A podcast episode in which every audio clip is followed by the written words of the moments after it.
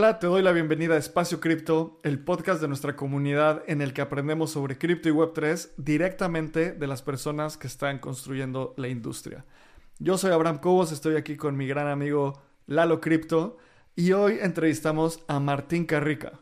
Martín Carrica es co-founder de Mountain Protocol y antes de trabajar y empezar Mountain fue Management Consulting en, McKinsey un par de años también fue Product Manager en Silo y Product Manager en Rappi. Martín tiene mucha experiencia en banking y está sacando Mountain Protocol. Vamos a explicar mucho de qué es. Básicamente es un stablecoin que te paga rendimiento. ¿Y cómo logra eso? En lugar de tener cash y cash equivalents como le llama USDC, tiene bonos del gobierno que tienen la tasa libre de riesgo que ahorita es el 5%. Lalo, creo que es uno de los episodios más emocionantes que hemos grabado en mucho tiempo. ¿Cómo lo viste? A mí me gusta, me gusta mucho este protocolo porque justamente lo que mencionabas, invierten en bonos de tesorería de Estados Unidos a corto plazo, dos meses máximo, y generan un rendimiento. Y sabemos que Circle y Tether hacen algo muy parecido, pero el interés se lo quedan ellos. Y aquí es como tú tomas una parte, 5% que al día de hoy que estamos grabando a eso está, cosa que es súper interesante. Y algo que me gusta mucho y lo que tocamos en el episodio es que también estos son productos Web3 2023, cosa que pues sabemos que USDT es de las stablecoins más viejas y hasta Martín nos contó que como no han hecho unas actualizaciones sigue siendo más caro transferir USDT que otros tokens por el tema del gas, etcétera. Entonces, creo que estamos viendo productos muy 2023. Obviamente, esto es un producto que también está regulado, pero es importante mencionar a toda la gente que nos escucha que es un producto muy nuevo, tiene 3 millones de market cap, así que también es, es tirar un producto muy, muy nuevo que se nos hace súper interesante y que también hay que tener la, la madurez de entender el riesgo de un producto nuevo que también es muy interesante para nosotros y que nos emociona un montón. Claro, creo que una de las cosas que más me, gustó del episodio es que Martín es una persona súper versada en temas macroeconómicos. O sea, nos contó muy, de una forma muy simple qué es la tasa libre de riesgo de los Estados Unidos. También nos contó cómo puede lograr este producto USDM con un modelo de securities muy bueno, no es un security, pero con un modelo de activos muy similar al efectivo, donde, por ejemplo, Lalo, yo te doy 500 pesos o 50 dólares y tú se los pagas a tu mamá, tu mamá se los paga al taquero, el taquero al panadero, el panadero compra algo y al final la persona que tiene el último billete regresa al banco y lo deposita y en ese momento pasa el KYC.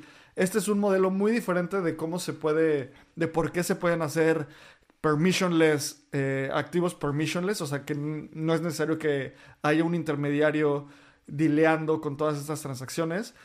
Y también otra cosa bien interesante, no sé, a mí me encanta que pues es un proyecto latino. Martín es argentino y creo que el mercado argentino es, pues, justo platicábamos que si estuviera, si hubiera una matriz de avance tecnológico y como adopción tecnológica y como distrés económico, o sea, qué tan, qué tan desfavorable es su situación macroeconómica por inflación y otros temas, Argentina estaría arriba y a la derecha, ¿sabes? Es un país con muchísima adopción y que tiene muchísimos problemas. Tú, tú estando allá te das cuenta cómo los retos que hay para sobrevivir simplemente, o sea, inflación de más del 100%. Sí, la verdad es que este es un producto muy lógico, porque Así funcionan ya las stablecoins. Circle invierte en sus bonos de tesorería a corto plazo, Tether igual. Mountain Protocol no hace algo distinto, pero más bien estilo Lido reparte las utilidades y reparte el yield. Entonces tú no necesitas hacer nada para recibir ese 5% anual, sino día con día tú vas a ver tu balance incrementando. Y eso también es muy emocionante porque al final es más fácil utilizar estos productos que meter un pool de liquidez en Uniswap, que necesitas ya un conocimiento un poco mayor para saber cómo generar un rendimiento. Y aquí es únicamente holdear USDM y te van a tocar ese, ese, rendimiento libre de riesgo. Y también estar en un stablecoin, estás evitando la volatilidad del ecosistema cripto. Aquí el de los pocos riesgos que hay es un riesgo de smart contracts, que es prácticamente el riesgo que cualquier cripto conlleva. Y tienes un protocolo con todo el tema regulado, hablamos de licencias, tienen sus fondos en JP Morgan, no son bancos extraños en las Maldivas, ¿sabes? Ahí es como JP Morgan, el banco más importante del mundo, está respaldando los bonos de tesorería de Mountain Protocol. Entonces a mí, al menos como usuario cripto muy precavido, pues muy, precavido que ha sido hackeado múltiples veces, a mí me, es uno de mis preocupaciones número uno. Así que eso era muy importante para mí y creo que es algo que tocamos. Claro, y también algo importante es que, a ver, Mountain Protocol pinta bien, Creo que el equipo tiene la experiencia, también tiene backers súper importantes. Y a final de cuentas, lo que nosotros te decimos es no vayas y busques comprar eh, USDM hoy. Tiene una capitalización de 3 millones de, dólares, o sea, es súper pequeña. Lo importante es entender el concepto de la siguiente fase de los stablecoins. El inicio del stablecoin era tener cash on-chain, o sea, tener efectivo on-chain, que eso es USDC. La siguiente evolución es esto, ya sea Mountain Protocol o sea lo que sea, pero tener un activo que te pague rendimientos, porque ese rendimiento ya lo está haciendo alguien más. Es como, como Jeff Bezos decía, como tu ganancia es mi oportunidad. Nos da unos datos ahí, Martín, de que Tether hace una cantidad de dinero brutal. Ahí escuchen el episodio para escuchar el, el dato específicamente, pero simplemente Tether hace más dinero que Ethereum, la red. Y ese dinero se lo embolsan, no se lo regresan a los usuarios. Entonces, esta siguiente evolución, sin duda alguna, es algo que va a tener un impacto súper profundo en la industria. Y, pues bueno, creo que yo estoy muy emocionado por este, este producto. Creo que entender este concepto es algo que nos puede ayudar para el siguiente bull market. Creo que también es una gran narrativa como lo estamos poniendo en el newsletter en Voyager, las narrativas del siguiente bull market. Eh, el sistema macroeconómico y los bonos on-chain sin duda es algo súper importante. Y pues bueno, vamos al episodio con Martín y antes escuchemos un anuncio de nuestros patrocinadores. Obtén el mayor valor de espacio cripto con Voyager. En Espacio Cripto hemos creado una membresía exclusiva para aquellas personas amantes de este ecosistema. Con Espacio Cripto Voyager podrás encontrar trabajo en el ecosistema, ampliar tu conocimiento y conectar con la comunidad en un siguiente nivel. Vamos a tener acceso exclusivo a becas, reportes de investigación bimestral, reportes mensuales de airdrops, acceso previo a eventos de la industria y un club exclusivo para nuestros Voyagers llamado Voyager Club. Si quieres saber más información, ve a espaciocrypto.io y aprovecha para comprar nuestro primer NFT en donde vas a tener acceso exclusivo a Voyager con beneficios increíbles. Si quieres saber más información, te repito de nuevo, ve a espaciocrypto.io diagonal OE. ¿Te gustaría ser parte de una revolución cooperativa en el mundo de la Web3? Descubre Optimism, la capa 2 que está cambiando el juego. Optimism no solo es una capa 2 de Ethereum con transacciones más económicas y rápidas es un colectivo de constructores, empresas y miembros de la comunidad que trabajan en conjunto hacia la visión de Optimism. La visión de Optimism busca reinventar la organización y la economía digital, fomentando la creación de bienes públicos, la economía regenerativa y busca recompensar el impacto positivo. Optimism construye un futuro de coordinación y colaboración en la Web3. Imagina un espacio digital gobernado por sus ciudadanos donde las contribuciones positivas se recompensan con beneficios reales. En comunidad, impulsaremos el crecimiento sostenido y la creación de un ecosistema descentralizado. Entra a la comunidad de Espacio Cripto en Telegram o ve a optimism.io para conocer más. Este episodio es patrocinado por Giro, tu portal seguro, sencillo y entendible en la Web3. Giro es una wallet de custodia propia para acceder a todo el potencial de Web3, con integración directa a DeFi y bajos costos de transacción. Giro justamente es una wallet creada para el ecosistema latinoamericano, en donde el equipo de Espacio Cripto también está trabajando en ella. Puedes ir a giro.cool y registrarte en el waitlist para ser de las primeras personas en probar esta wallet que estamos construyendo con muchísimo gusto para todo el ecosistema de Latam. Así que te repito, ve a giro.cool. Giro se escribe H-I-R-O.cool.c-o-o-l. Así puedes ir a tu navegador, también la liga está en la descripción del programa, y regístrate para que seas de las primeras personas en probarlo.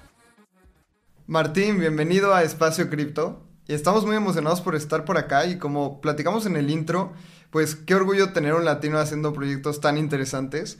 Así que, Martín, cuéntanos un poco sobre Mountain Protocol, quién es Martín, cuándo entraste al ecosistema, danos un poco de contexto sobre ti. Perfecto, chicos, primero muchas gracias por, por tenerme. Eh, yo soy argentino y como ya sabrán, nuestra economía hace más de, más de 10 años que está con muchas restricciones para, para poder acceder a moneda extranjera y el peso obviamente una inflación gigante. Y yo mi primer salario de pasante, eh, no, el peso tenía una inflación en ese momento, me acuerdo si era el 50%, que ahora sería baja, ¿no? hoy está más del 100%, eh, pero era, 50% es mucho, se siente. Eh, y para comprar moneda extranjera no se podían comprar dólares y era mucho más fácil para nosotros comprar Bitcoin. Y de hecho nos juntamos con, con mis amigos, ¿viste? todos los que estábamos trabajando, y nos turnábamos a ver quién iba a comprar Bitcoin y comprábamos básicamente un P2P con mineros. Entonces eh, había algún minero que lo encontrábamos en, no sé, en algún chat y te sentabas, te ibas coordinabas en un McDonald's y almorzabas juntos y hacías la transacción y después esperabas dos bloques a que se confirme y ahí cada uno se iba, intercambiaba solamente la bolsa de, pesos.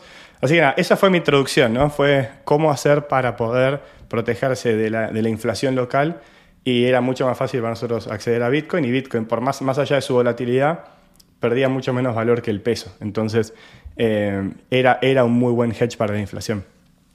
Yo después seguí mi carrera en la parte bancaria, eh, trabajé ocho años en, instituciones que captan depósitos y prestan, o sea, el banco tradicional, no el banco Wall Street que hace eh, investment banking. Y ahí trabajé la primera mitad de mi carrera en riesgo, en cómo hacer bancos que no quiebren, y después también con bancos que sí quebraron, cómo los, los traes, eh, los resucitas o qué haces con esos bancos. Entonces los bancos centrales nos contrataban y íbamos a hacer ese trabajo. Y después la segunda parte de mi carrera, ya con esa visión de riesgo, creando nuevos productos. Y uno de esos productos fue un eh, High Yield Checking Account en Estados Unidos, que es una cuenta que básicamente depositas dólares y te da interés por esos dólares cerca de la tasa libre de riesgo de, la Fed y ese producto para mí era obvio, yo se lo contaba a todos mis amigos, ya deberían tener plata acá. Y en cripto nunca fue necesario, porque siempre en cripto eh, nuestra necesidad de leverage, ¿viste? De, de, mm, comprar más BTC y tomar eso, siempre hizo que las tasas en cripto fueran más altas que en el mundo tradicional, hasta Luna. El año pasado, con el colapso de Luna, las tasas en cripto se fueron a 50 bips, o sea, medio por ciento, mientras que la tasa libre de riesgo estaba en un y medio. Y para mí era obvio que deberíamos conectarlas y bueno, acá estamos un año más tarde, regulación de por medio, que creo que vamos a hablar, el producto está, está listo, entonces cualquier persona del mundo hoy va a poder acceder a la tasa libre de riesgo em, en dólares por lo menos em, vía cripto.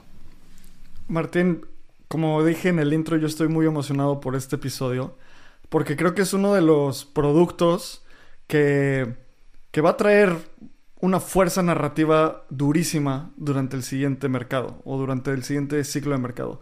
Y me da mucho gusto y mucho orgullo y hasta es un poco obvio que un argentino lo haga porque puede que sean uno de los países que tiene mayor avance tecnológico y como que esa, esa matriz de avance tecnológico y sufrimiento o economical distress, por así decirlo, Argentina está ahí arriba a la derecha. Entonces como que hace mucho sentido que que una persona de, Argentina desarrolle este producto. Y me encantaría entrar un poco en detalle que nos expliques esto que le llamaste la tasa libre de riesgo.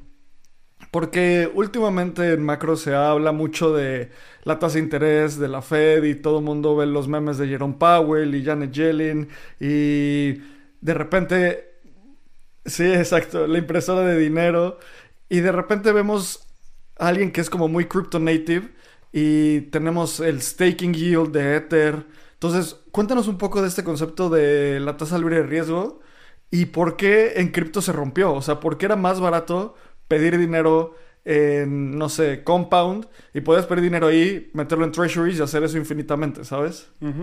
Sí, bueno, eh, la, tasa libre de riesgo es un concepto que es, si vos tenés un activo y tenés alguien que emite ese activo, el que emite ese activo y básicamente no tiene riesgo de default, eh, eso se considera tasa libre de riesgo. Entonces, para la gente que está en cripto, lo más cercano es el staking yield de, Ether. Entonces, la tasa libre de riesgo de Ether hoy estará en 3,5 más o menos, porque vos, eh, ese Ether sale de la fuente que crea Ethereum mismo, que es, el Bitcoin Chain. Eh, entonces, ese 3,5 vos no tenés que hacer nada y, va a salir ese, ese 3,5. ¿no? Entonces ese 3,5 no tiene riesgo de default. Cualquier cosa que estés arriba de ese 3,5 o encontraste alfa o tomaste riesgo. ¿no? Eh, en pesos, por ejemplo, vos le puedes prestar pesos al gobierno argentino, el gobierno argentino siempre puede imprimir más pesos y te puede volver a repagar esa deuda. La tasa libre de riesgo de pesos está más o menos en 110% hoy, si vos le prestás eh, dinero al gobierno argentino. En, Brasil, el real está en más o menos 13. Yo en México creo que están más o menos 10 los CETES. ¿no? Sí, sí. Por eh, ahí. En Estados Unidos la tasa es 5. 12, perfecto. Entonces, cada activo tiene su propia tasa libre de riesgo. Muchas veces, a mí me pasa que hablo con gente y me dice, en un momento la tasa libre de riesgo de Ethereum y la del dólar están las dos al 5. Entonces la gente decía, pero ¿por qué usaría la de dólar si tengo la de Ethereum? es tipo, son activos diferentes. Si Nunca compararías el dólar con el peso, o sea, el 5 con el 100. ¿no? Entonces, eh, cada activo tiene su propia tasa libre de riesgo, donde vos tomás esa tasa de interés, pero también el riesgo de la moneda que estás usando. ¿no? Que cuando lo pensás como peso argentino es muy, muy claro ese, ese riesgo, ¿no? Eh, y el riesgo es a nivel inflación. Entonces, la tasa libre de riesgo de dólar es la tasa que paga el gobierno de Estados Unidos como intereses sobre la moneda que ellos mismos imprimen. Entonces, ¿Cuál es la probabilidad de que ese pago defaultee? Nunca es cero, porque siempre pueden elegir defaultear, pero siempre tienen la opción de imprimir. Y lo más normal es que los gobiernos, en vez de defaultear, decidan imprimir, porque es un poquito más de inflación versus yo fui el presidente que defaulteó en la deuda, que nadie quiere ser. Entonces, históricamente lo que ves es que si vos podés no defaultear e imprimir, siempre vas a imprimir. Eh, entonces, por eso se llama de la tasa libre de riesgo y siempre se usan comillas, porque todo tiene riesgo, ¿no? Sí, claro. O sea, el riesgo es que el gobierno quede en default, ¿no? Y que, y que tenga esa pérdida y que no te pueda pagar.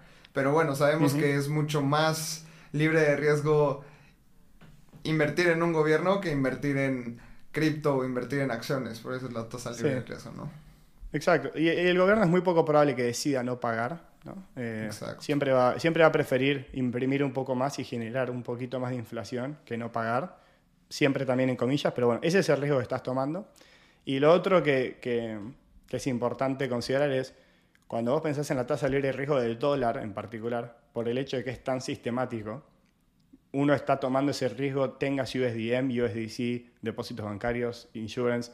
No importa qué hagas, si respiras, estás tomando la tasa libre de riesgo, el riesgo de Estados Unidos. Porque la aseguradora que te podría asegurar algo tiene bonos que si colapsan, esa aseguradora colapsa, no te puede pagar.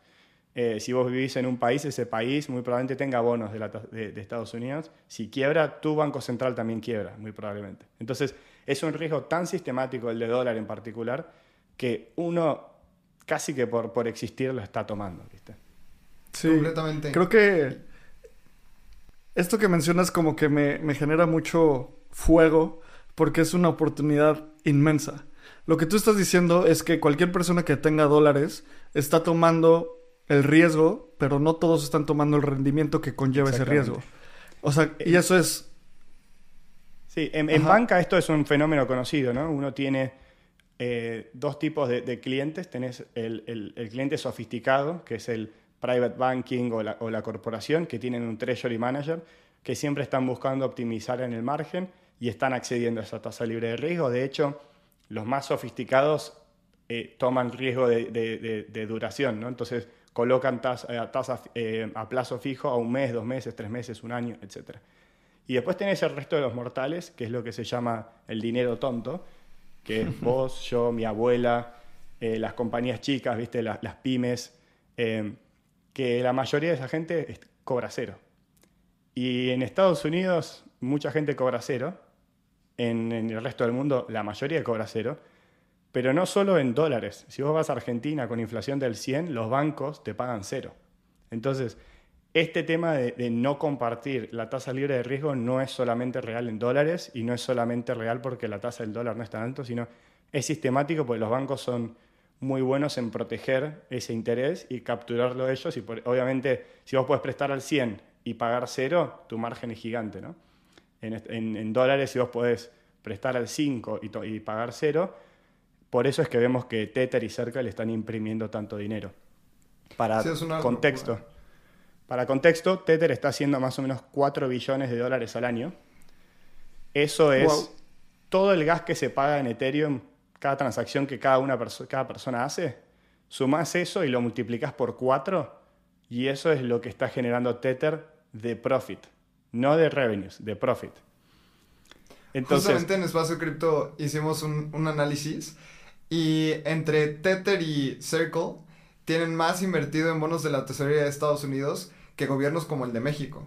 Como el de, si juntas el de Tether y el de Circle, tienen más bonos de tesorería de Estados Unidos que Alemania. Son países potencias mundiales en donde estas empresas ya son demasiado grandes y están invirtiendo muchísimo dinero en tesorería.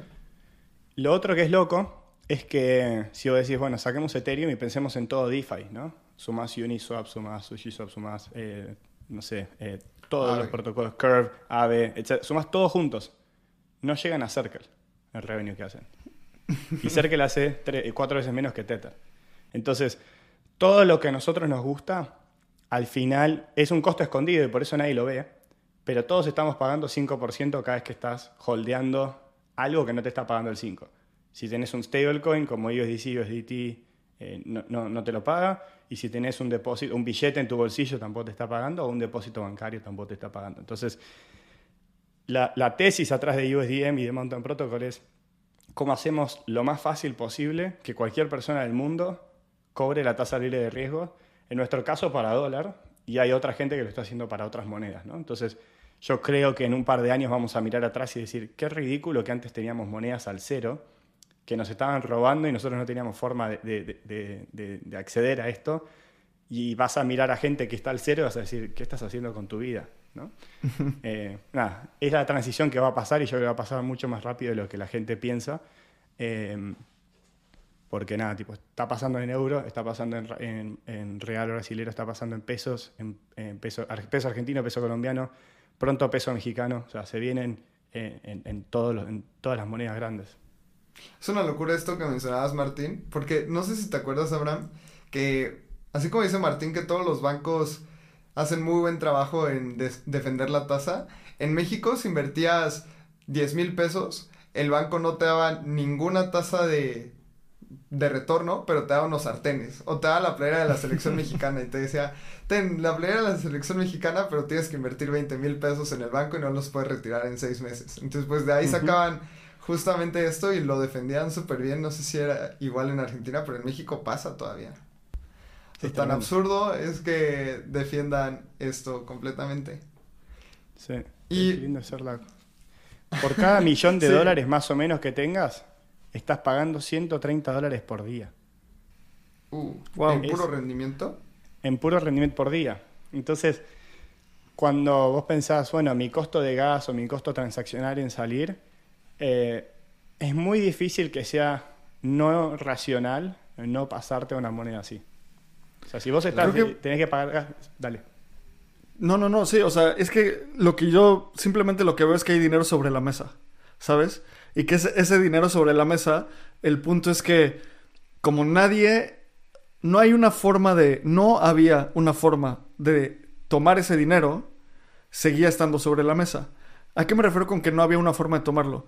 Ese dinero, específicamente la tasa libre de riesgo, lo toma Circle y Tether porque si tú te vas a las... O sea, nosotros la narrativa es, metes un dólar en una cuenta de banco y mintas un USDC, ¿no? Si tú ves, si tú lees las, no sé, términos y condiciones o lo que sea donde venga que diga esto, dice que está invertido en cash y cash equivalents. Eso no quiere decir dinero sentado en un banco. Esos son bonos de gobierno, eso quiere decir que Tether hace dinero y USDC hace dinero por invertir ese USDC que tú tienes, simplemente que lo reciben ellos en todo momento, ¿no? Ese rendimiento, ese 5%. exacto. Y lo van a defender a capa y espada. O sea, eh, prepárense, porque este año, estos próximos dos años, eh, entre ellos y el lobby bancario, están muy alineados en defender y evitar que monedas como la nuestra, como Staked Euro, como Staked BRZ, todas estas monedas, eh, le den a los usuarios ese dinero y no al, como a big banks o claro. Oye, Martín, y hay como... Yo creo que van a romper la población en dos, grupos, ¿no? Los que quieren ese dinero y los que, no sé, se los compraron. Creo que hay dos partes importantes de esto. O sea, que el mercado, o sea, típico framework de producto, ¿no? Eh, hay gente que lo quiere, sí. O sea, yo lo quiero, ¿sabes? Hoy yo lo compraría y sé que, o sea, yo soy una persona muy específica, pero creo que hay tanta demanda de dólares fuera de Estados Unidos y mismo en Estados Unidos que es obvio que esto se necesita. Ah, un mecanismo en el cual yo lo compro y me reciben los rendimientos, que ahorita creo que no hemos explicado en detalle qué es el asset per se de USDM, entonces Ah, quisiera ah, que nos explicaras eso. Entonces ya está esa parte del producto. La gente lo, lo, lo quiere, ¿no? Ahora, la otra cosa es, ¿can we build it? O sea, podemos construirlo. ¿Por qué nadie había, te- por qué nadie había hecho un USDM? Si quieres, primero cuéntanos qué es USDM Sí, y luego un- cómo en- lograron. En breve qué es USDM, pero después qué, qué toma construir esto y por qué les conté de Luna y recién estamos saliendo ahora, ¿no? Claro. Eh, USDM es un stablecoin, es un ERC20 que vos podés holdear, muy parecido a eh, un ERC20 como sería USDC y USDT o DAI.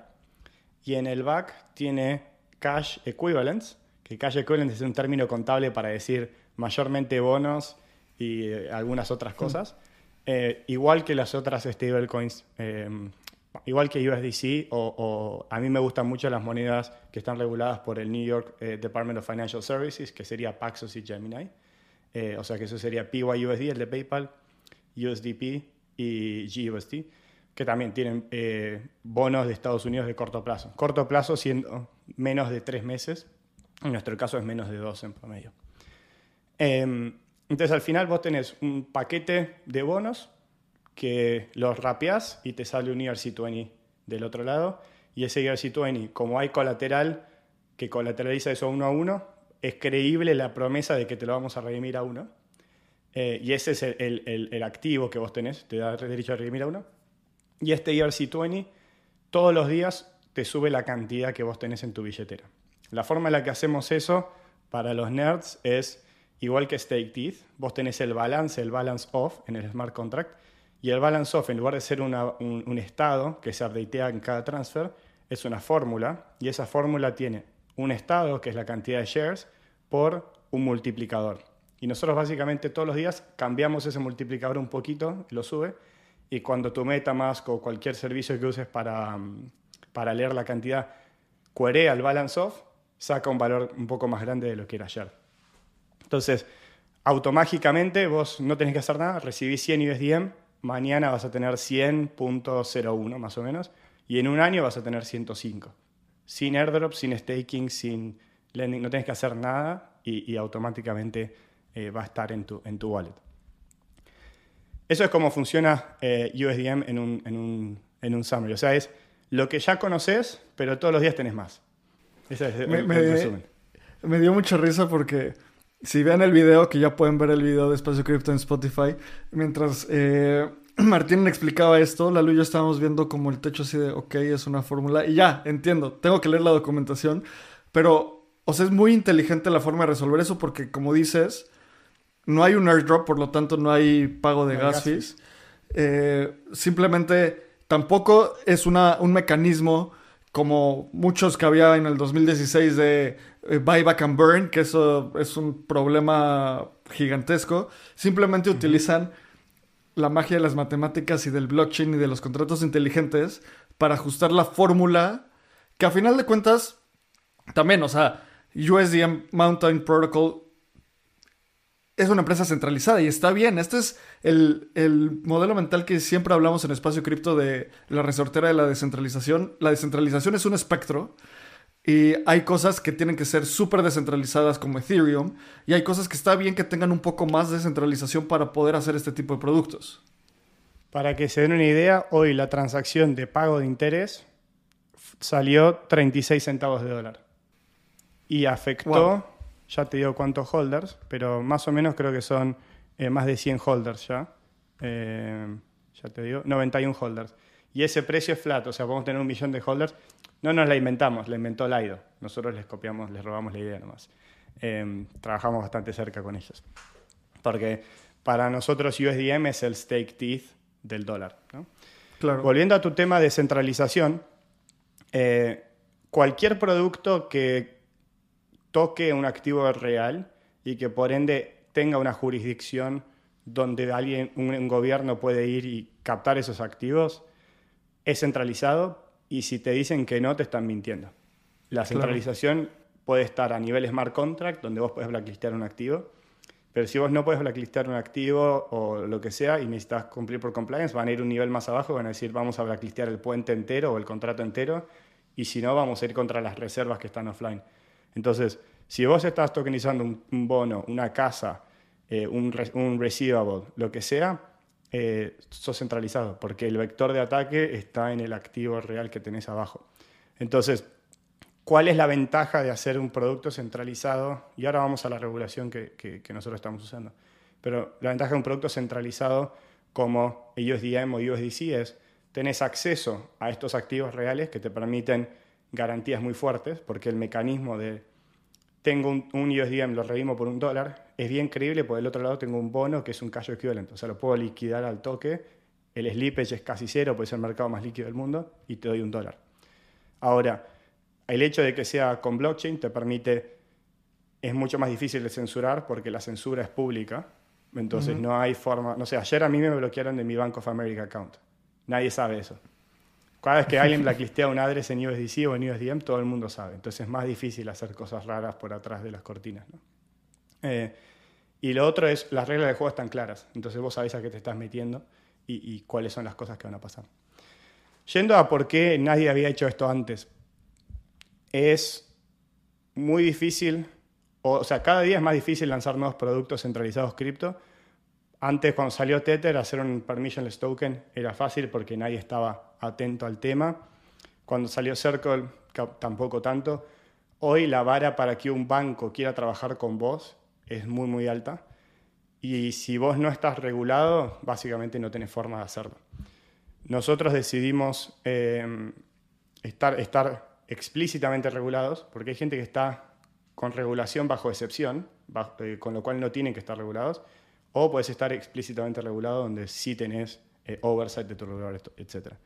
Nosotros estamos regulados en Bermuda. Bermuda y Suiza son los únicos dos países hoy, que yo sé, que te permiten emitir activos permissionless, o sea que vos podés transferir a otra persona sin que esa otra persona tenga una cuenta con vos. Suiza fue donde arrancamos, pero tiene un problema de impuestos muy grande, eh, que ya creo que mucha gente sabe. Bermuda, eh, nada, cuando, cuando arrancamos no tenían ese problema y después ahora cayó Coinbase, ahora está Coinbase en Bermuda, Circle tiene una licencia en Bermuda, o sea, Bermuda está creciendo como jurisdicción cripto porque el, regulador es muy, muy sofisticado, o sea, saben lo que están haciendo. Vos les propones un cambio y saben de qué están hablando. Ahora, ser regulado, o sea, Bermuda tiene en total creo que 23 licencias. Conseguir una de esas 23 licencias es muy difícil. Em, nos tomó un año y poco desde que arrancamos con ellos hasta que eh, nos dieron la licencia y pudimos, eh, pudimos salir. Entonces, ¿por qué nadie lo puede hacer? Es porque estar licenciado es muy difícil y sin licencia, sin regulación, es muy difícil que el sistema tradicional te acepte, especialmente después de marzo de este año. Oye, ¿por, qué, ¿por qué? Justo estaba escuchando tu episodio en Bankless y me pareció súper interesante el punto de los permissionless securities explica eso, porque creo que es una de esas puertas lógicas que solo es un cambio y cambia todo, ¿sabes? Sí, o sea, em, hacer permission, el modelo suizo es un modelo de, securities em, permissionless. El modelo de Bermuda que tenemos nosotros es un modelo de payment token permissionless, o sea, nosotros no somos un, security. Em, el modelo de Suiza, el problema que tiene también es que solamente te permite distribuir vía brokers, entonces la distribución es mucho más difícil.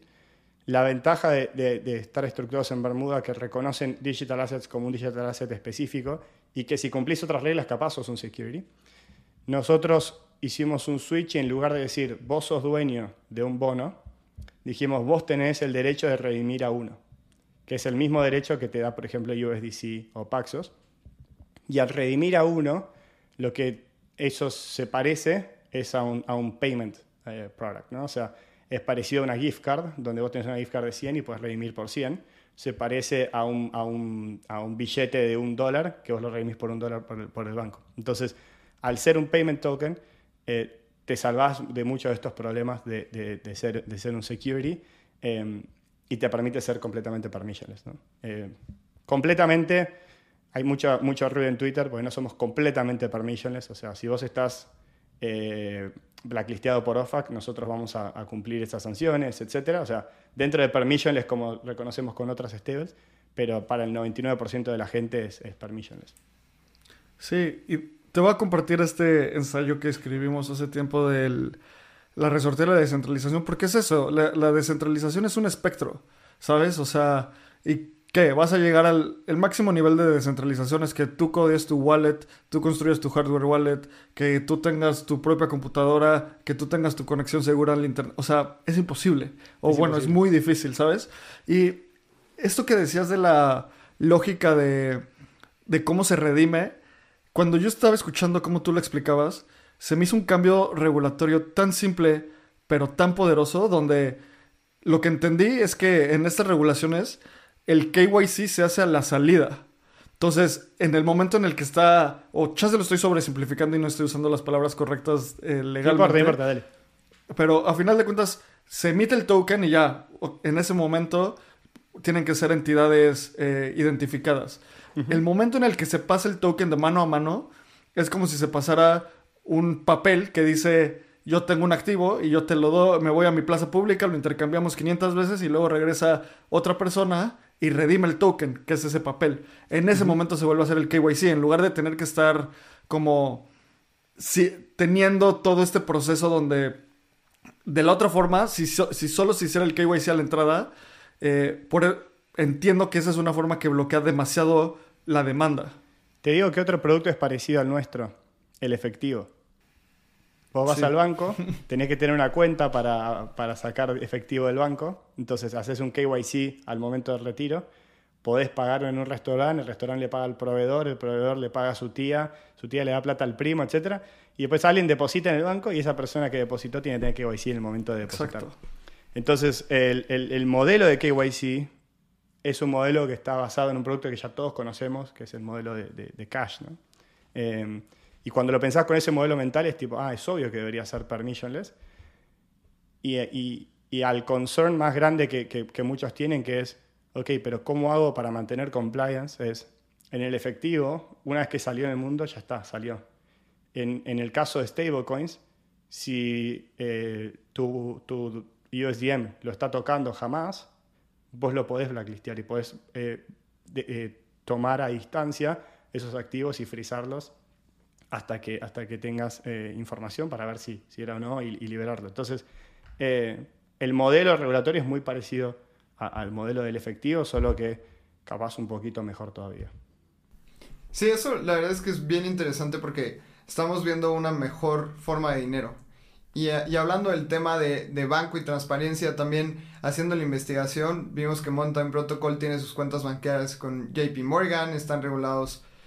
Entonces, todo este tema creo que termina siendo mucho más transparente, pero vámonos de lleno al tema de la transparencia, porque pues una persona puede decir tengo 100 millones de dólares en el banco y puede tener uno, así a, a la FTX, ¿no? Que todo este tema de que tenían sus, sus reservas y las utilizaban para otras cosas, ¿cómo podemos garantizar que los, los bonos de la tesorería de Estados Unidos que Mountain Protocol está invirtiendo por los usuarios o bueno, que tiene ahí dentro de JP Morgan para dar rendimientos están ahí. Hablemos un poco sobre las auditorías, qué están haciendo para ser transparentes, porque el proyecto es muy interesante y creo que todos entendemos muchísimo valor. 5% sobre una tasa libre de riesgo es lo que todo el mundo está buscando en un stablecoin. Pero ahora hablemos del tema regulatorio y, de transparencia. ¿Cómo es que lo están haciendo Martín? Y pues, suena muy bien. Sí, tenés, tenés, tenés como si quisieras dos procesos. Un proceso que es cómo chequeás que en el movimiento de dinero solamente puedas hacer las cosas bien. Y un segundo proceso que es ex post, o sea, una vez que ya hiciste el proceso, verificar que lo que hiciste está bien. Entonces, en la primera parte que es durante el proceso en sí, nosotros tenemos un tercero que en este caso es Stakehouse Financial, que son eh, los que le hacen la contaduría Maker, Lido, INS, etc.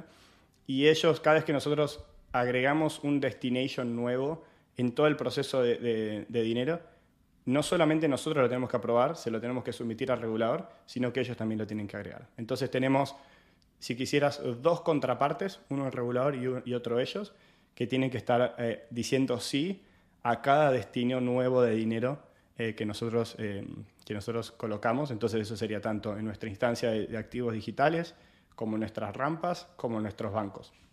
Entonces, esa, esa es la, la, primera, que es cómo te aseguras de que el dinero no sale a, a lugares donde no está dentro de los terms and conditions. La segunda es, o sea, siempre ese proceso podría fallar. ¿Cómo verificas que los flows realmente fueron correctos? Nosotros ahí tenemos un tercero, que es un contador, que todos los meses entra y hace una auditoría de que el dinero realmente está, entonces tiene acceso, se llama Accounting Access, a todas nuestras cuentas, y con eso puede realmente cerciorar y hace un reporte independiente de que ese dinero realmente está. Lo que nosotros estamos agregando, que va a salir pronto, es una tercera auditoría que no solamente muestra que el dinero está hoy, sino que todas las transacciones que se hicieron durante este mes, o sea, lo hacemos mensualmente durante todo el mes, estuvieron en línea con los terms and conditions. Entonces, ¿eso qué te permite? Lo que podrías hacer si quisieras eh, jugar este sistema es, el primero te hacen el attestation, el 2 tiras todo long, long ETH, 10x, capaz te va bien, el día 29, antes de, sacarte la foto, eh, off-rampeás, compras los T-bills, te sacan la foto, saliste bien y después lo haces de vuelta. Entonces, no es solamente se trata de que los snapshots estén bien, sino de que, de que todo el mes eh, vos te hayas comportado en, línea de los terms and conditions. Entonces, revisando tenés, todos los flows tienen que estar aprobados por el regulador y por un tercero, eso para antes de, de habilitarlos. Después tenés tus attestations mensuales, que eso ya está en nuestro website y pronto va a salir lo que nosotros llamamos Full Month View, que es verificar que todos los flows, o sea, cada transacción estuvo dentro de Terms and Conditions. Entonces, con todo eso tenés muchas verificaciones de que lo que estás haciendo es correcto. La última es anualmente nosotros tenemos que hacer una auditoría financiera, que es también otro tercero. O sea, acaban viendo que nosotros tipo, somos chiquitos, pero tenemos un montón de gente que está haciendo trabajo para nosotros, que también verifica que todo lo que hicimos está bien. Entonces tenés, que esto es normal en bancos, ¿no? Vos tenés el proceso el proceso tiene que estar bien hecho, pero después tenés muchas instancias de verificación de los procesos y nosotros, de alguna manera, yo me traigo eso de mi pasado y para meterlo acá, para que el cliente, al final, el usuario, el holder de USDM, pueda estar tranquilo de que hay muchas barreras de verificación de que sus activos están bien gestionados. Porque al final, eso es lo que te permite volver y que haya un dólar si vos te lo querés llevar. Creo que ahí es, esa es la magia. Y el tema de la transparencia para los usuarios cripto es cada vez más importante, porque hemos visto Terra que era, bueno, UST que era el stablecoin por excelencia, un montón de gente estaba invertido y ahora nada más lo único que queremos es completa seguridad. Yo cuando tengo stablecoins, lo único, lo último que quiero es volatilidad, lo último que quiero es no poder dormir bien. Yo lo único que quiero con un stablecoin es estar en, en seguridad completa, saber que mis activos van a estar bien y creo que eso lo he hecho muy bien Circle, ¿no? Como el decir que sus activos son seguros, yo confío completamente en USDC, pero también es muy interesante el tema de decir, oye, si tengo un millón de dólares cada, estoy pagando 130 dólares al día, eh, pues eso me está costando estar en USDC en lugar de USDM, pues sí te la piensas dos, ¿no? Y creo que ese tema de la transparencia es súper importante. Yo creo que Cerker hizo un muy buen trabajo. Si vas a la, a la gente que está en la industria, eh, capaz dijeron cosas que no sé si son tan ciertas. Por ejemplo, ellos están, tienen bastantes licencias de Money Transmission. Un Money Transmission, mi tía puede venir acá en un kiosco y si vos querés aceptar Traveler's Check, sacas la licencia de Money Transmission en Florida en un día. No verifica nada. Entonces, eh, el bankruptcy remoteness y, esa licencia no, no, no, tiene peso en, la industria. Eh, después, ellos, eh, de alguna manera, la gestión de las reservas tiene mucho dinero en bancos. El banco es el punto flojo de la cadena.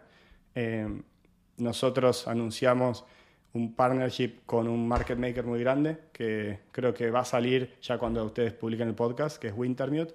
Eh, y al final nosotros no necesitamos dinero en bancos, sino que nos presta su balance sheet Wintermute cada vez que alguien quiere redimir. Entonces no tenés esa parte floja de la cadena eh, que, te, que, puede explotar, que fue lo que pasó con Silicon Valley Bank. Entonces, creo que hay, hay instancias donde eh, se puede mejorar todavía más el modelo que tiene cerca, que para mí obviamente fue mucho mejor que el modelo anterior. Eh, y ese es más parecido al modelo de Paxos o el modelo nuestro, ¿no? gestión de, de gestión de seguridad. Sí, justamente Abraham y yo siempre hemos hablado de estos productos construidos como en 2014 o 2013 que eran para ese momento y que no han evolucionado lo suficiente para el mercado de 2023, ¿no? Así como hay exchanges que siguen con la misma infra, stablecoins, pues creo que es, lo hemos platicado muchísimo Abraham y yo, que es un, un, momento nuevo para nuevos productos cripto. Fun fact, eh, USDT no es upgradeable, por ejemplo, y está construido, como decís vos, con tecnología vieja y es creo que 30% más caro transferir USDT de lo que es USDC en términos de gas, por toda la mejora que se hizo en, en, código desde entonces. Eh, es, es, es, total. O sea, si vos no podés upgradear, que muchos de los, que son descentralizados tiene sentido, pero si sos centralizado deberías poder eh, upgradear. O sea, si confías en mí en gestionar tus reservas, deberías confiar en mí en, en, la gestión del contrato también. Claro. Martín, vamos a el tamaño de la oportunidad. ya, ya nos, ya nos explicaste cómo se puede hacer. Eh, ahora, gente lo quiere. Direccionalmente, obviamente sí. O sea, siento que es uno de esos productos que apenas salen, es como obvio, esto era necesario. Ahora me encantaría que nos cuentes como cuánta gente, cuál es el tamaño de mercado. También entiendo que están saliendo en Ethereum. Una de las magias del blockchain es que me metí a ver el contrato ahorita. Tienen 3 millones de dólares en, eh, o sea, de USDM. Me emociona mucho porque siento que en un año eso va a ser 10, 100 veces eso. O no sé, o sea, estamos en el, en el inicio de esa curva. Estamos ¿Cuál es el tamaño de mercado? Eh, si pensás en esto top-down, tenés casi 20 trillones de dólares, o sea, 20 mil billones de dólares emitidos en el mundo. O sea, ese es el, el M2, esa es la cantidad de dólares. Si vos tokenizás todos los dólares, hay 20 trillones. De eso, más o menos, la mitad está en Estados Unidos y la mitad está afuera. O sea, estás hablando de 10 trillones que está afuera. Yo creo que en Estados Unidos stablecoins nos falta mucho para que... Eh, tiene que pasar la regulación, tiene que pasar muchas cosas. Yo creo que Estados Unidos va a tardar mucho más. Pero los 10 trillones que están afuera sí son eh, atacables. Y creo que de esos 10 trillones, uno va a ser stablecoins en los próximos, no sé, tres años. Eh, entonces estamos hablando de un crecimiento del mercado de stablecoins de 10x. Y te digo un poco de dónde creo que va a venir ese, ese, ese volumen. Hay tres partes. La primera, es retail. O sea, mi mamá que tiene dólares en el colchón, que de repente cripto era bueno, tengo un dólar versus un dólar, me da lo mismo. Ahora es, tengo un dólar en el colchón versus tengo un dólar en USDM que me paga 5%. Tiene todo el sentido que lo saque del colchón y lo meta en cripto. Entonces, nuevos inflows de cripto, eh, a cripto, perdón, eh, vía un interés seguro bien marketeado. El segundo, que yo creo es una oportunidad que todavía nadie está atacando, es las pequeñas empresas. Entonces, cuando digo pequeñas empresas, cuando pensás en, un, en una gran corporación, eh, no sé, Falabella, por ejemplo. Falabella tiene acceso a un banquero privado y tiene acceso a bonos. Ahora, si vas un escalón más abajo, de ahí hasta la panadería, nadie de esos tiene acceso a productos de alta calidad. Y no era rentable para una compañía cripto servirlos porque ellos no van a comprar Bitcoin y Ethereum. Entonces no tenés dinero en swaps. Ahora, si de repente te puedes tener una cuenta en dólares y hacer un poco de margen en el interés, podés empezar a ir a servir estas eh, pequeñas y medianas empresas. Y yo creo, o sea, ya están saliendo compañías que están yendo a atacar a ese segmento del mercado que está completamente desbancarizado y que de repente puedes armar productos sacando lo mejor de cripto y armas una cuenta en pesos argentinos, eh, reales brasileños y, dólares, todos con interés y con movimientos súper rápidos y conectado al payment local. Increíble. Y el tercero es dinero tradicional, que creo que va a entrar en cripto, porque las tasas de cripto van a ser mejores que las... Eh, o sea, vas a tener acceso a, inversiones casi libres de riesgo eh, que te van a pagar más que la tasa libre de riesgo. Por ejemplo, nosotros vamos a sacar un pool USDM es DAI, ese pool, los dos lados pagan 5, entonces ya tenés 5 por existir. Cualquier transacción que ocurra arriba de eso ya te está, ya te está pagando arriba del 5%.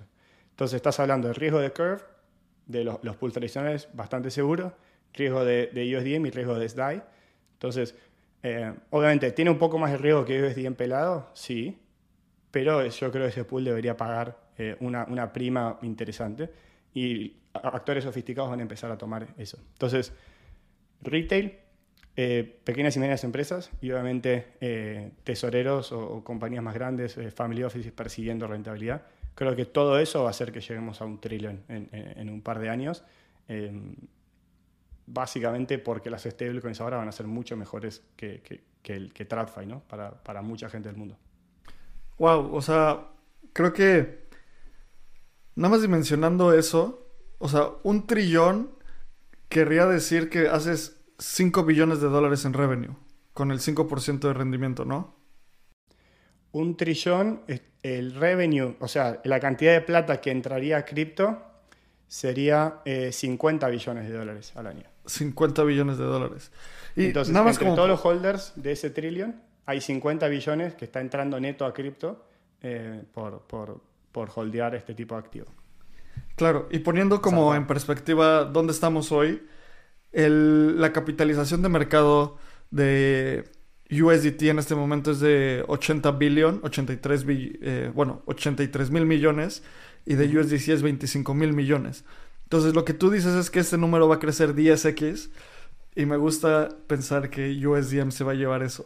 O sea, porque... Nosotros, creo, nosotros deberíamos llevarnos una parte, em, pero como cualquier marea, todos los botes suben, ¿viste? Entonces, eh, yo creo que todos vamos a crecer y el, gran ganador es cripto en general. Porque, ¿dónde querés hacer exchange de monedas? ¿En un banco que te cobra el 1%? ¿O en Uniswap con un pool que tiene peso mexicano con tasa CETE y dólar con tasa libre de riesgo? Que por ende va a ser muy eficiente y con un fee swap de 5 bips es muy probable que, Forex se mueva a Uniswap ahora que tenés pools que no tienen costo de oportunidad. Em, claro. O sea, sí, el tema mucho de, la liquidez, ¿no? El tema va a ser la liquidez, pero la liquidez, eh, al tener la tasa libre de riesgo, no tenés costo de oportunidad en esa liquidez. O sea, obviamente tenemos que llegar ahí. Yo creo que el primer pool grande de Forex que vamos a ver es Stake ETH USDM, porque eso es lo que les gusta a la gente de cripto. Em, pero pronto vas a ver eh, USDM eh, eh, staked euro, USDM staked real y, así. Y naturalmente yo quiero empezar en retail, pero obviamente Forex para mí va a empezar a transicionar cada vez más. Ya hay, ¿no? Ya hay mucha gente que hace Forex en, en, Uniswap. Va a empezar a transicionar todavía más ahí. Oye, Martín, y hablando como del... O sea, los tres estamos fascinados, creo que creemos en, en USDM. Abraham dio un dato súper interesante que capitalización de mercado es de 3 millones de dólares. Hablemos, hablemos sobre eso, porque es un producto que puede ser muy interesante y ese número pues todavía es demasiado pequeño. ¿Por qué? Es, Apenas están empezando, qué es lo que está pasando en el mercado, qué es lo que planean hacer. Porque para mí este producto es algo de billions y no millions. Totalmente, totalmente. Bueno, nosotros acabamos de salir, o sea, si vos miras el contrato es, eh, bastante nuevo.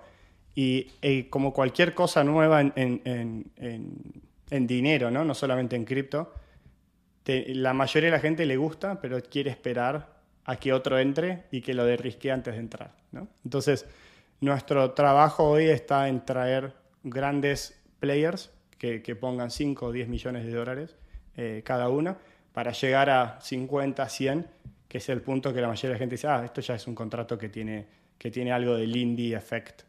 Em, o que ya otra gente lo derrisqueó, otra gente ha hecho el, ha hecho el assessment. El problema que tiene eh, salir regulado es que vos no sabes cuándo salís, porque dependes de otro que terminarle una licencia, y nosotros no pudimos hacer esa... O sea, yo pensé que íbamos a salir en julio de este año, y nada, salimos mucho más tarde. Entonces, obviamente, en ese tiempo eh, uno no puede, o sea, no puede prometer una, una fecha de salida, etc. Entonces estamos haciendo ese trabajo ahora. Yo creo que si volvés a fin de año vas a encontrar un número bien diferente de, lo que ves ahora, em, porque las instituciones grandes lo, entienden, ¿no? Tipo, pueden hacer el assessment y entienden la parte de cómo estamos manejando el riesgo. Y yo creo que ellas van a ser las, las primeras que, que, van a entrar y luego va a entrar el resto, el resto de los mortales. Me imagino esto como, bueno, estudio ingeniería y me encantan los modelos mentales científicos y como de cambios de fase. Me imagino esto como cuando sacas un bloque de hielo y lo pones eh, sobre la mesa la velocidad en la cual se deshiela incrementa con respecto al tiempo porque hay más agua cada vez.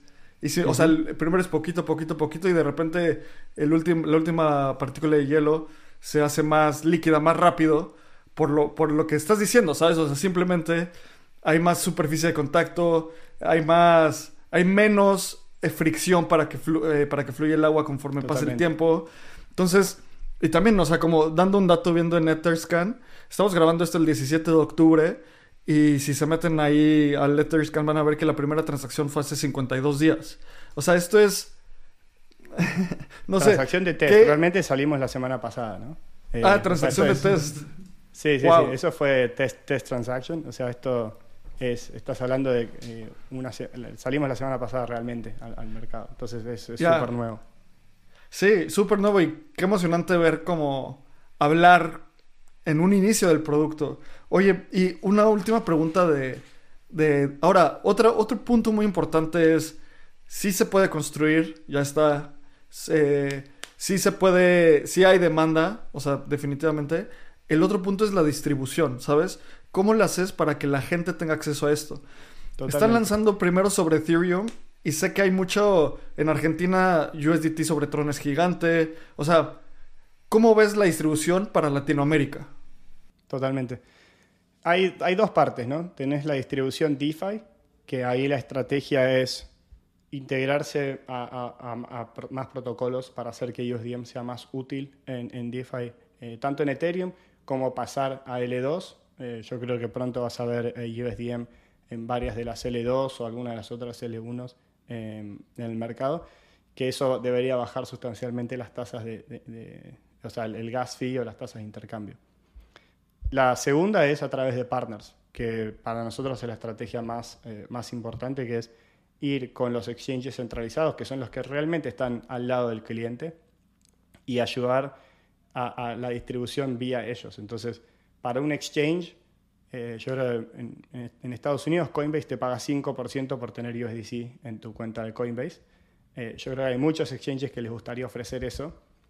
Eh, ahora con USDM tenés una manera de ofrecer ese, esa misma tasa, ¿no? Es decir, deposita tus stables y, te llevas el, el 5 y lo hacen vía nosotros y no tienen que ir a tomar el riesgo adicional que en DeFi hoy para ganar el 5 tenés que estar tomando eh, más riesgo que solamente el riesgo de T-bills.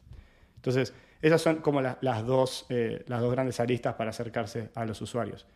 Nosotros, o sea, es un tema de timing, pero el objetivo es estar en todos los lugares donde la gente quiera tradear stables. No, no vamos a tener una opinión respecto de DeFi, CeFi, qué, qué red vamos a usar, etc. Siempre y cuando podamos cumplir con, con nuestras regulaciones eh, vamos a estar lo más cerca de los usuarios y nada, es una cuestión de tiempo. Eh, ustedes sabrán desarrollar en una red nueva, soportar un contrato nuevo, etcétera, todo eso toma, tiempo, pero en, no sé, over vamos a estar cada vez más, más cerca de, donde cada persona está tradeando, ¿no? Martín, creo que esta conversación puede durar horas y horas. La verdad es que Abraham y yo somos súper apasionados de todos estos temas y sabemos que las stablecoins es el producto con mayor market fit del ecosistema. O sea, podemos hablar sobre, bueno, tal vez Ethereum o alguna capa uno también, ¿no? Pero creo que las stablecoins es un producto que todo el mundo del ecosistema cripto ha utilizado, o al menos en Web3, al menos que seas un super Bitcoin Max y no has tocado algún stablecoin. Y al parecer USDM tiene un montón de potencial. Mountain Protocol también es súper interesante. Qué orgullo que un latino esté construyendo esto. Y pues nos podríamos seguir, pero queremos ser también respetuosos de tu tiempo, así que platícanos un poco sobre en dónde podemos saber más sobre Mountain Protocol y en dónde te podemos seguir. Perfecto. Eh, mountainprotocol.com, ese es nuestro, nuestro website. Ahí pueden ver un poco de cómo funciona. Si quieren entrar mucho más en detalle, las documentaciones, docs.mountainprotocol.com. Y para la parte de seguridad, security.mountainprotocol.com. Está todo conectado en el website. Ahí pueden ver las auditorías, eh, los tests, etcétera. Eh, respecto de mí, arroba mcarrica en, en, X o en Twitter y, me pueden seguir. O si no, en Substack, mcarrica.substack.com. Cada tanto escribo, hace mucho que no escribo, pero tengo ganas de hacer algo respecto de, cómo crear stablecoins DeFi versus EOA first. Así que nada, con ganas de crear ese artículo, así que si se suscriben lo van a, lo van a tener cuando salga. Buenísimo. Pues muchísimas gracias, Martín. El- Bueno, la muchas gracias, pregunta. La pregunta clásica de Espacio Cripto antes de cerrar es: Imagínate que pudieras tener comunicación con Satoshi. De cualquier forma. Telegram, mail, hablas con esa persona. ¿Qué le dirías? ¿O qué le preguntarías? Qué buena pregunta. Eh, le preguntaría su, su private key. Ah. Eh, no, le, le- le preguntaría qué, qué piensa del espacio cripto como está hoy, ¿no? O sea, Satoshi escribió eh, P2P payments, ¿no? O sea, el objetivo de Bitcoin era, era P2P payments.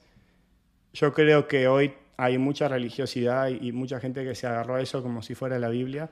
Yo creo que si Satoshi mirara hoy cripto, eh, me, me da curiosidad ver qué es lo que piensa de stablecoins y qué es lo que piensa de mi mamá en Argentina, tipo tocando un dólar tokenizado que está centralizado, no es un USDC, eh, pero que está pudiendo ahorrar en eso, pagar en eso y no está dependiendo del sistema bancario argentino. Eh, si él cambiaría de opinión y, qué, qué escribiría al respecto, ¿no? si viera hoy cómo está el ecosistema. Venga. Buenísimo. Pues ya saben, sigan a Martín. Muchas gracias por estar aquí. Y tú que nos escuchaste, muchas gracias por escucharnos y muchas gracias por querer saber más hoy de lo que querías saber ayer. Nos vemos en el siguiente episodio. Este guion de Mundo Futuro lo escribió una inteligencia artificial. Imagina un mundo donde la tecnología se convierte en una extensión natural de nuestras vidas. donde cada experiencia se eleva a niveles inimaginables de simplicidad. Un mundo donde los límites se desdibujan y las ideas se hacen realidad con un solo toque. El mundo cambiará más en los próximos 10 años que en los últimos 100. Yo soy Jorge Alor. Yo, Mario Valle. Y yo, Jaime Limón. No te pierdas Mundo Futuro, el principio del fin. Disponible en cualquier plataforma de podcast. Mundo futuro, mundo futuro.